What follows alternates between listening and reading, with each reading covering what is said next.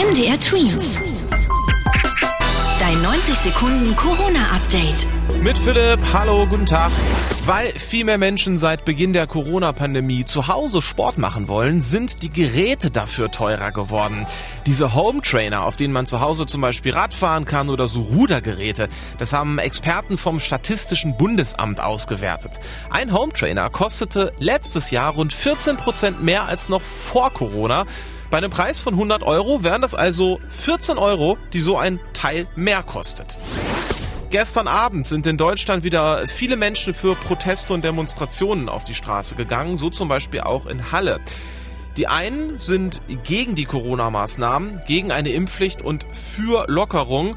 Und die anderen, also die Gegendemonstrantinnen und Demonstranten, wollen, dass die Corona-Maßnahmen so bleiben.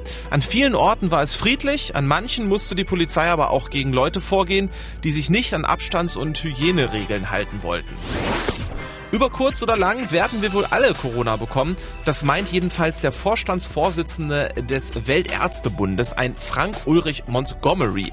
Grund dafür ist seiner Meinung nach das Omikron-Virus, das sehr ansteckend ist oder, ja, es kommen vielleicht noch ansteckendere Varianten in Zukunft dazu. Er meint aber auch, dass es dabei einen Unterschied macht, ob jemand den vollen Impfschuss hat oder zum Beispiel gar nicht geimpft ist. Darum seien mehr Impfungen für alle wichtig, so der Vorsitzende. MDR Twins. Dein 90 Sekunden Corona-Update.